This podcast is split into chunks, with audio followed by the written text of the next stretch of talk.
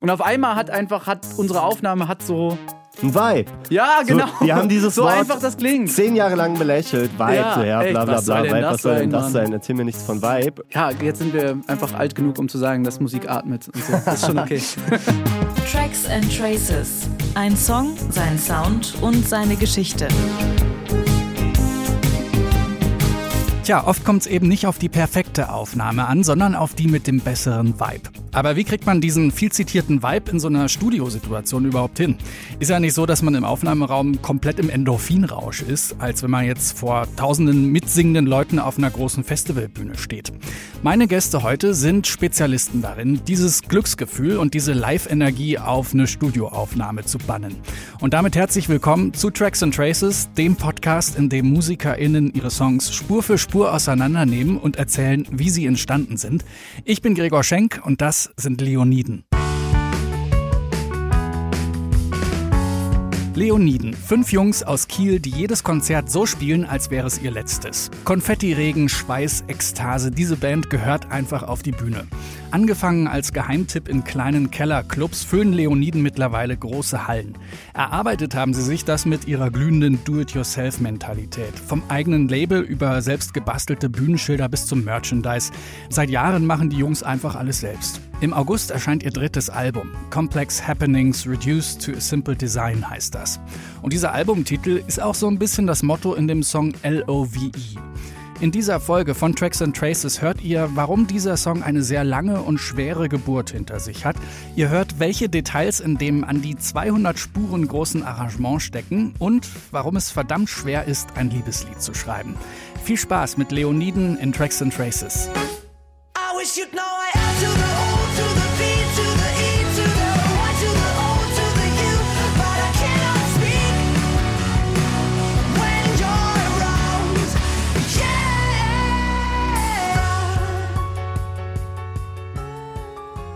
Bin Jakob von Leoniden. Ich singe da und spiele Synthes. Und ich bin Lennart von Leoniden und ich spiele Gitarre. Ich weiß, dass das Riff, auf dem eigentlich ja der ganze Song beruht, das hat Jakob schon eine ewige Weile gespielt. Ich habe es das erste Mal auf jeden Fall aufgenommen. Ich weiß noch, in welchem Backstage das war. Das war am 15.11.2000, was habe ich gerade gesagt? 18. 18. Genau, da ist das.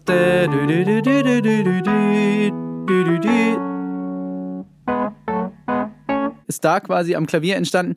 Und wir machen das sehr häufig so, dass wir viele Bausteine erstmal so archivieren in unseren Köpfen oder teilweise auch in Dropboxes und dann gucken, was die tempomäßig aushalten, in welche Richtung, wo die sich am besten anfühlen. Und dann häufig auch viel puzzeln. Dieser Pool und diese Snippets, die wir irgendwie sammeln, dass wir die halt in so ein großes Archiv reinpacken. Und aus diesem Archiv bedienen wir uns dann, wenn wir Songs schreiben wollen. Und dass es quasi aber wirklich um diesen Song konkret so geht und als wirklich auch klar war, dieses Riff findet seinen Weg in den Song. Da waren wir gerade dabei, den allerersten Song für uns, für das neue Album zu schreiben. Und offiziell so richtig mit LOVE als ersten Stellvertreter des Albums haben wir, glaube ich, im Spätsommer 2019 angefangen. Wenn eine Idee schon lange da ist und man sie lange gut findet, dann wird man sie auch noch lange gut finden. Und somit war das ein einfaches Piano-Riff, was schon fast ein Jahr alt war und damit schon den, den Stempel bekommen hat von, das finden wir auch 2030 noch gut. Also es war vor allen Dingen so, dass Jakob das irgendwann vom Piano, glaube ich, auf so einen Wurlitzer gezogen hat. ja.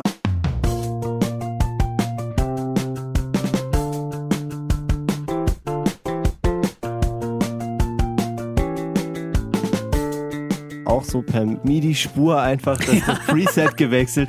Aber das Moment. hat, äh, das hat halt saugut funktioniert und dadurch wurde das für uns halt voll schnell zu so einem Indie-Song, zu so Whitest Boy Alive-artigen Indie. Genau, und da hatten ja. wir dann so einfach so ein trockenes kleines Schlagzeug und einen ganz trockenen Bass.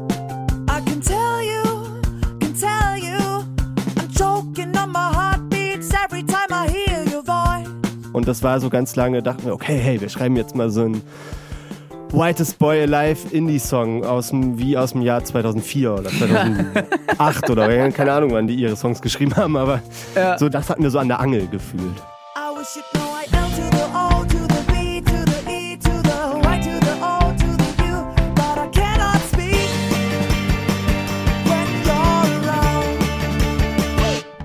Und dann haben wir aber gedacht, ey, aber der Song steht und fällt für uns dann auch mit der Hook.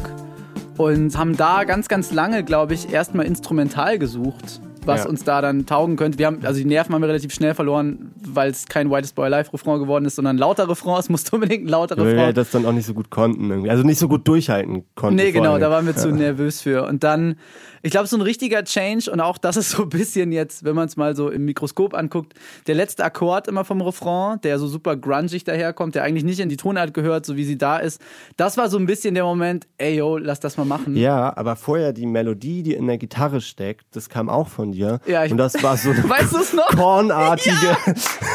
das klang Das wie so, ein, so wie so eine, so eine Mischung. Wie, was war denn das? Was eine Gitarre Korn, oder war das ein auf jeden? Fall Es war Korn. auf jeden Fall einfach genau so ein richtig nerviger, hoher Synthi-Gitarrensound, oder? Ja, genau, wie so ein Flageolet-Ton mit Ja. ganz viel Chorus und Gain. Und war das klang einfach.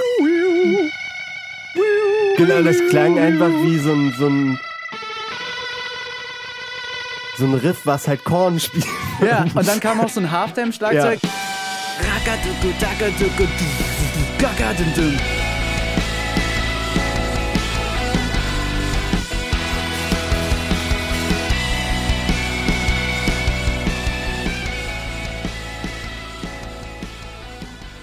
relativ schnell nach dem zweiten Album war uns klar, dass wir das dritte Album mal mit jemand anderem produzieren wollen. So. Und dann haben wir uns äh, dazu entschlossen, das mit Markus Ganter aus Berlin und in Berlin mal auszuprobieren für nur so testeshalber einen Song. Und das haben wir im Winter 2019 in seinem damaligen Studio in Kreuzberg gemacht und an drei Tagen, vier Tagen Ja. Irgendwie eingespielt, kennengelernt und eingespielt. Und es war super nett. Wussten auch schon nach zwei Stunden, dass wir mit ihm das Album machen wollen. Spätestens nach zweieinhalb oder sowas. Und dann fing es an, schwierig zu werden. dann wird es wirklich schwierig, weil auch natürlich so wie für uns LOVE das erste Signal für das Album war, wäre auch der erste Mix natürlich das erste Signal gewesen, überhaupt die Welt aufzumachen. Wie klingt denn Leoniden jetzt? I wish you'd know I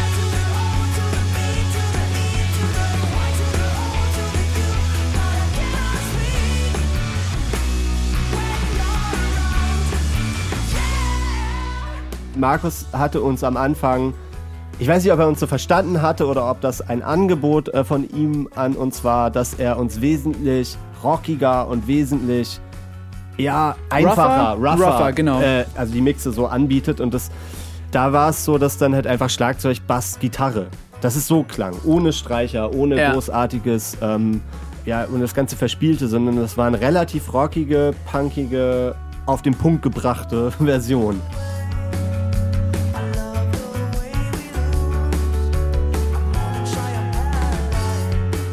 Und wir haben wirklich, also mittlerweile wissen wir glaube ich selber nicht mehr wie viel genau. 74 Mixe. waren's. 74 Mixe. Also wirklich 74 ohne Nummern zu überspringen, Ja. haben wir gehört. Und der 73. ist es geworden, nicht der allerletzte. Ja. Ich habe übrigens hab vorgestern die Story über Beat It gehört. Der, der hatte auch 80 Mixe und dann kam der Nachbarproduzent rein und meinte, ey, Mix 80 klingt gut, aber zeig mal Mix 2. Der ist es. Wenn wir das gemacht hätten, hätten wir gesagt, Mix 2 ist es auf keinen Fall. Aber wir haben halt Markus verrückt gemacht und Markus hat sich verrückt gemacht Ja. und Markus hat auch uns verrückt gemacht, weil das ja auch an mindestens 74 Tagen gemixt wurde, sondern eher, das waren ja eher mehr. Ja. Und zwischendurch haben wir es auch nochmal ganz neu aufgenommen, weil Ja. wir dachten, Ja. vielleicht kommen wir auf den Mix einfach nicht, weil die Signale nicht die sind, die man braucht für das, was wir vorhaben.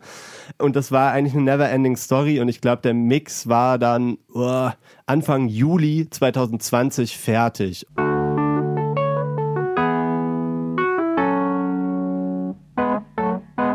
Dieses Wurlitzer, was man ganz am Anfang hört, fällt mir gerade ein, das haben wir von, von wegen Lisbeth ausgeliehen und kaputt gemacht auf dem Hinweg ins Studio. Yep. Das heißt, man hört da ein kaputtes Wurlitzer. Dabei haben wir das leider beim äh, die Treppe hochschleppen wohl kaputt gemacht. Ja. Äh, haben den das aber auch repariert. Natürlich, selbstverständlich. Liebe Grüße an von wegen Lisbeth, Ja. falls ihr das hört. Ein 200er Wurlitzer, also das Standard-Woli, was man so kennt.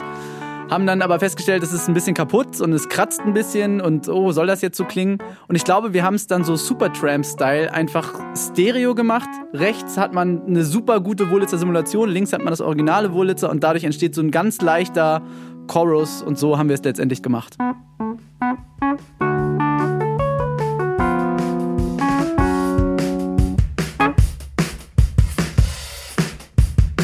Dann wollten wir so einen treibenden Indie-Beat, der eigentlich auch mit Duf, Gat relativ Standard ist. Haben dann aber auch immer diesen vorgezogenen Snare Break eingebaut, der sich auch durch den Song zieht. Das ist immer duft, gat, duft, duft, gat, duft, gat, duft, da, da, da, duft,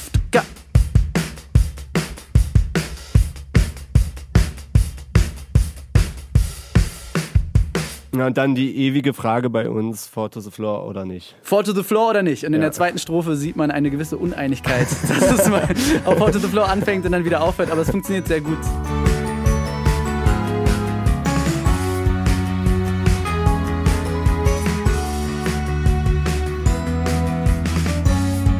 Wir haben zum Beispiel bei den beiden Platten davor auch beim Schlagzeug immer Kessel und Becken getrennt. Das heißt, Felix musste quasi einmal das ganze Blech weglassen, also die Hi-Hat und die Crashbecken und das Ride-Becken und stattdessen auf irgendwelche gedämpften Sachen hauen und nur Kick und Snare und Toms spielen.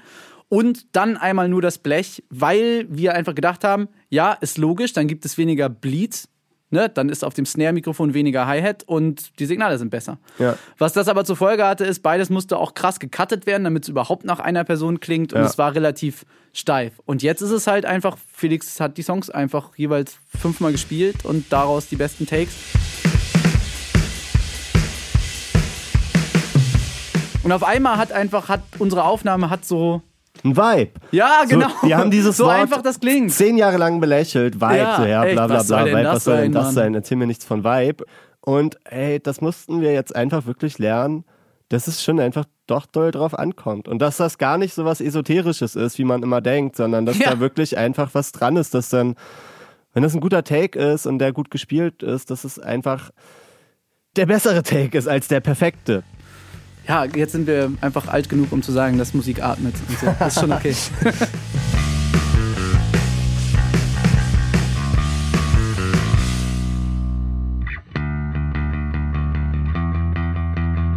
JP, unser Bassist.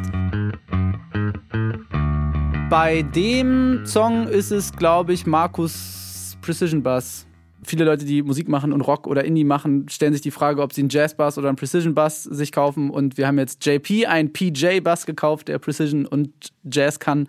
Aber auch erst nach dem Studio, weil wir festgestellt haben, unser cooler Jazz Bass kommt überhaupt nicht hinterher. Nee. Die Strophe ist halt so ein bisschen palm muted gespielt, damit es so ein bisschen näher und intimer klingt und im Refrain eine kleine Zerre reingetreten.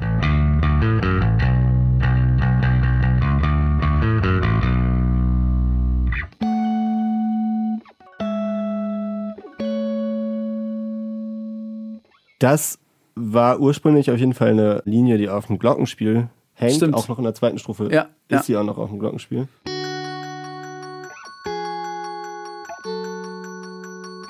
Wir haben bei den Gitarren auf jeden Fall eine absurde Auswahl gehabt. Die wurde dann so von Studiozeitraum zu Studiozeitraum immer mehr eingegrenzt. Am Ende hat sich eine Stratocaster, die wir schon seit Jahren rumstehen haben, bei ganz vielen Songs durchgesetzt. Diese alte weiße China-Stratocaster Ja, ist. genau.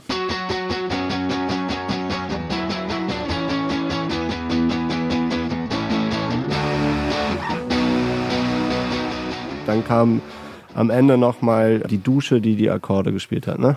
Die Dusche ist, also alle Gitarren haben irgendwann so Nicknames gekriegt, damit man nicht immer nur die professionelle Bezeichnung nehmen muss. Und deine, was ist es? Ich vergesse es immer wieder. Eine Jackmaster von Squire. Es war eine der ersten Gitarren, die ich mal gekauft habe, mit 12 oder 13 oder so. Ja. Und das ist eine ziemlich gute Gitarre im Nachhinein. Die Ja, ist auch, voll. hat auch, glaube ich, einen gewissen Sammlerwert, ähm, ist aber eigentlich eine Squire, Mit äh, die Hamburgern. damals 300 Euro gekostet hat oder so.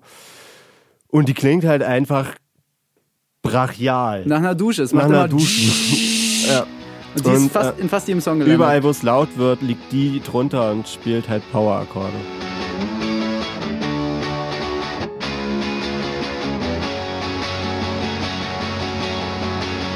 Da sind wir noch nicht so erwachsen geworden. Dass wir sagen, eine Gitarre reicht. Nee, nee, da. Äh, Nee, nee, nee, das kommt uns nicht in die Tüte. Aber wer weiß, wie viel Markus am Ende rausgeschmissen hat. Ja, da liegen ja auch noch mindestens eine Akustikgitarre. Zwei. Links, rechts. Ja.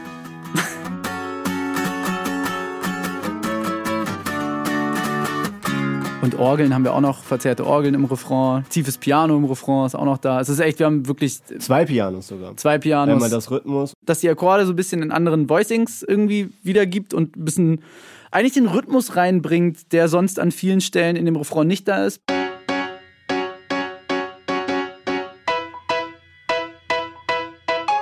Und einmal das, Stimmt. was die Grunge-Akkorde. Bon, bon. Ja, das äh, musste alles sein. Das doppelt quasi die Basstöne, die der Bass aber nicht spielt. Der Bass spielt ja da, da, da, da, da, da. und das Piano macht nur und unterstützt die Gitarrenakkorde. Du, du spielst die, ne? Da, da, Ja, das, ja, da, das ja sind genau. diese beiden dur Ja, die da eigentlich hingehören, aber Ja. geil.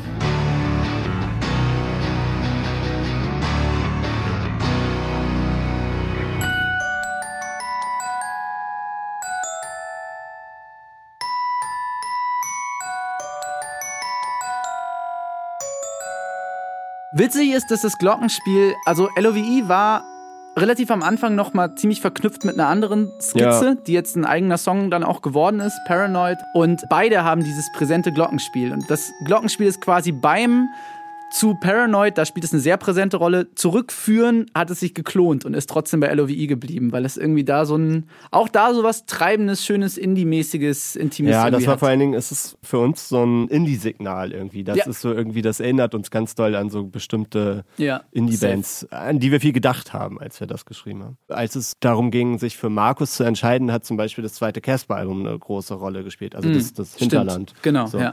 Weil das ist dann so, da denkt man so, oh ja, so könnte es klingen oder das finden wir gut daran. Und ähm, gerade dieses Casper-Album, was ja diesen pompösen Indie hat, Ja. diese riesen Pauken und so. Und auch Glockenspiele, mit Sicherheit sind da Glockenspiele. Ja, ja, drauf. alles, Ähm, alles auch im Aschering ist quasi alles drin. Ja, auch teilweise, ja, genau, die, dieser Rhythmus. Da haben wir dann schon immer mal dran gedacht. ja.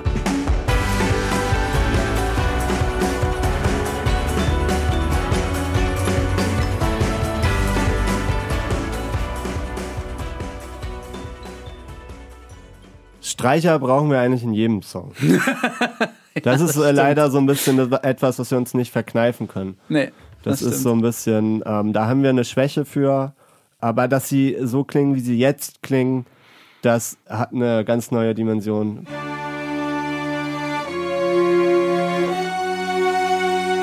Geschrieben hat das Jakob, derjenige, der bei uns äh, mit Abstand am meisten davon versteht und auch der Einzige ist, der Noten lesen kann, sagen wir ja, wie es ist.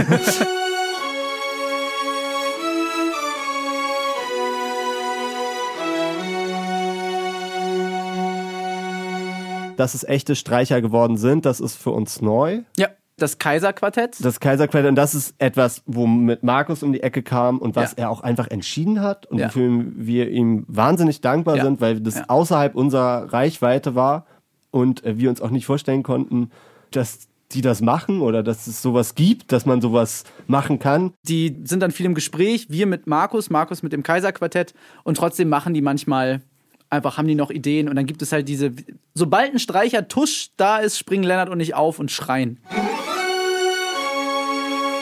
Das reicht. Wenn jemand Das ist düdüdüdüdü macht, dann Auch einfach, wie das aus. knatscht und klingt. Ja. Und die wissen dann ja unsere rudimentären Streichersätze, würde ich jetzt mal sagen, ohne dass ich Jakob damit zu nahe trete, die machen dann nochmal was draus. Genau, also weil die ja. es dann wissen, wie das Voicing wirklich sein muss Ja. und wo es Sinn ergibt, nochmal vielleicht eine Oktave tiefer drunter zu spielen oder irgendwas.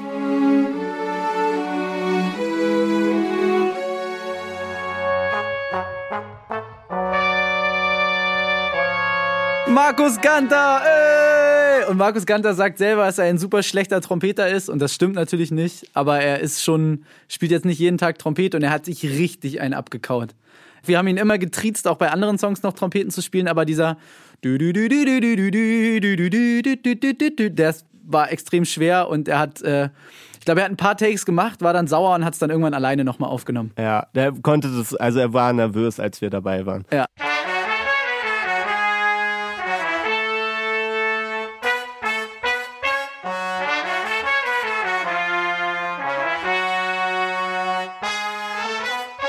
Den Chor haben wir zweimal aufgenommen, aber es sind beide Spuren drin. Die Chöre sind immer, sind immer Freundinnen von uns. Ja. Das sind auch eigentlich die Fast Schnitt immer die Genau, gleichen. fast immer die gleichen. Mal kommt eine dazu und eine geht wieder. Beim Album davor haben wir mal den Deal gehabt, dass wir nicht überall einen Chor ausprobieren, weil er dann eh überall landet. Ja. Aber die Spur hatten wir und das, äh, nach dem zweiten Refrain. Wir können einfach nicht widerstehen. Das Nee. ist so ein bisschen dieser Größenwahn, also aus den gleichen Gründen lieben wir, glaube ich, auch Streicher so doll, weil das irgendwie so riesig wird dadurch. Andererseits ist es aber auch ganz nah an einem Konzert, das ist ja so eine selbsterfüllende Prophezeiung. Da, wo ein Chor auf der Aufnahme ist, weiß das Publikum in der Regel, äh, dass es da halt singen soll und es tut es dann auch und alles wird gut. Ja.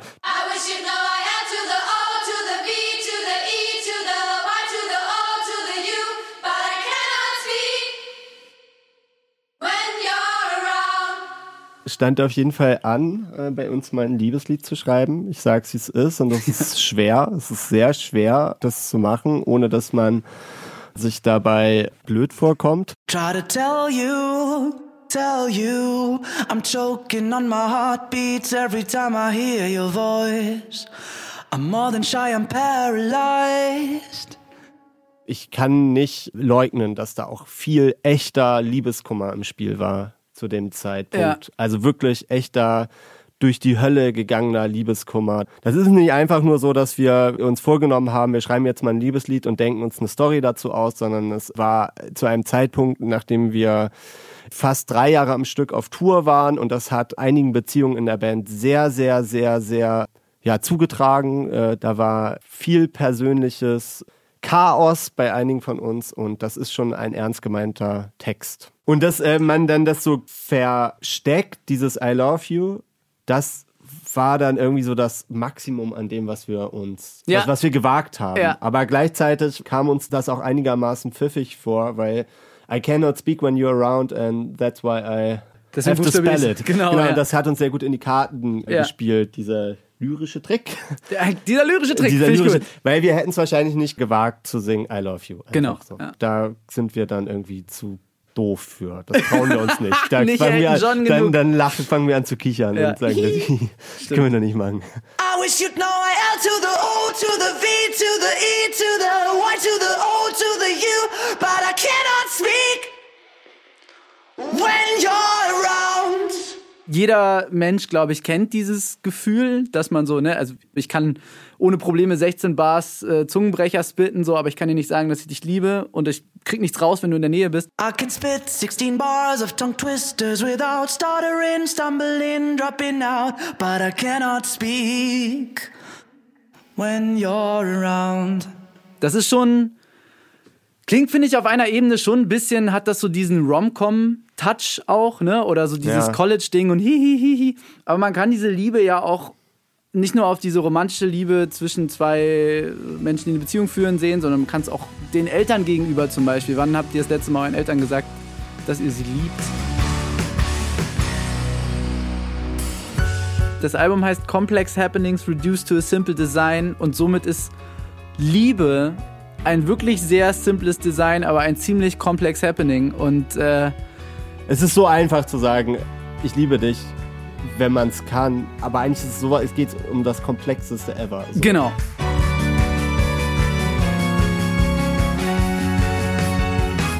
Für uns leben die Songs häufig so dann im Nachhinein davon, wie sie live funktionieren und was da passiert. Und ich habe, wenn ich an andere Songs von uns denke, die wir seit Jahren live spielen, denke ich nie an die Studioversion. Ich denke immer an die Konzerte. Ja, stimmt. Und das ist bei dem nicht so, weil er noch kein einziges Mal vor Publikum gespielt Ja. wurde. Und trotzdem sind wir noch so glücklich und zufrieden mit dem, dass man sich gar nicht äh, richtig vorstellen mag, wie das wohl sein wird, wenn wir den vielleicht hoffentlich in wenigen Monaten mal vor einem ausverkauften Haus irgendwo spielen und dann die Leute halt Arm in Arm hoffentlich nicht auf verschiedenen Picknickdecken, sondern richtig nebeneinander äh, tanzend äh, diesen Refrain mitsingen. Und ich glaube, der hat das Potenzial dazu, Ja, voll. dass da die Leute hüpfen und schwitzen und Ach, mit, das wird, mitkreischen. das wird heftig. Ich habe da tatsächlich schon ein paar Mal von geträumt, dass ich einfach, ich fange an, das Intro zu spielen. Ja. Alle schreien, weil sie wissen, jetzt ist es soweit. Der Song ist über ein Jahr alt und wird jetzt gespielt. Und sobald die Strophe gesungen wird, I cannot speak when the Publikum is around und sie singen das ganz alleine. also der Song kriegt auf jeden Fall nochmal einen zweiten Geburtstag einfach. Ja, genau. Und dann sich mit dem Publikum, sich gegenseitig zu sagen, dass man sich liebt, endlich nach so langer Zeit, das wird ein großes Ding.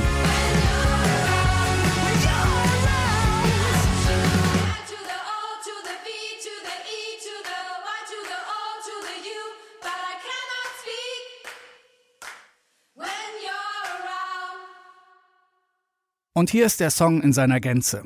L.O.V.E. von Leoniden.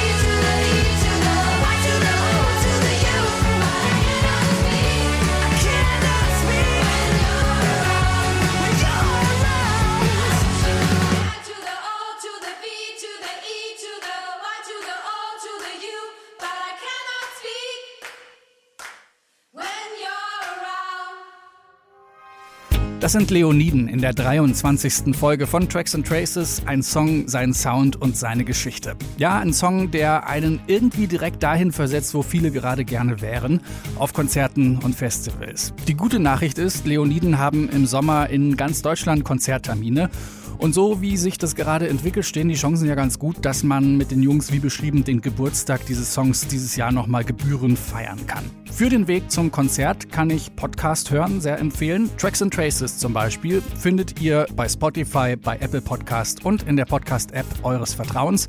Und wenn euch das hier gefällt, dann sagt es doch weiter. Empfehlt Tracks and Traces, teilt es auf euren Kanälen. Damit macht ihr mir eine große Freude. Und in diesem Sinne sage ich, bis zum nächsten Mal. Ich bin Gregor Schenk. Danke fürs Zuhören. Bye.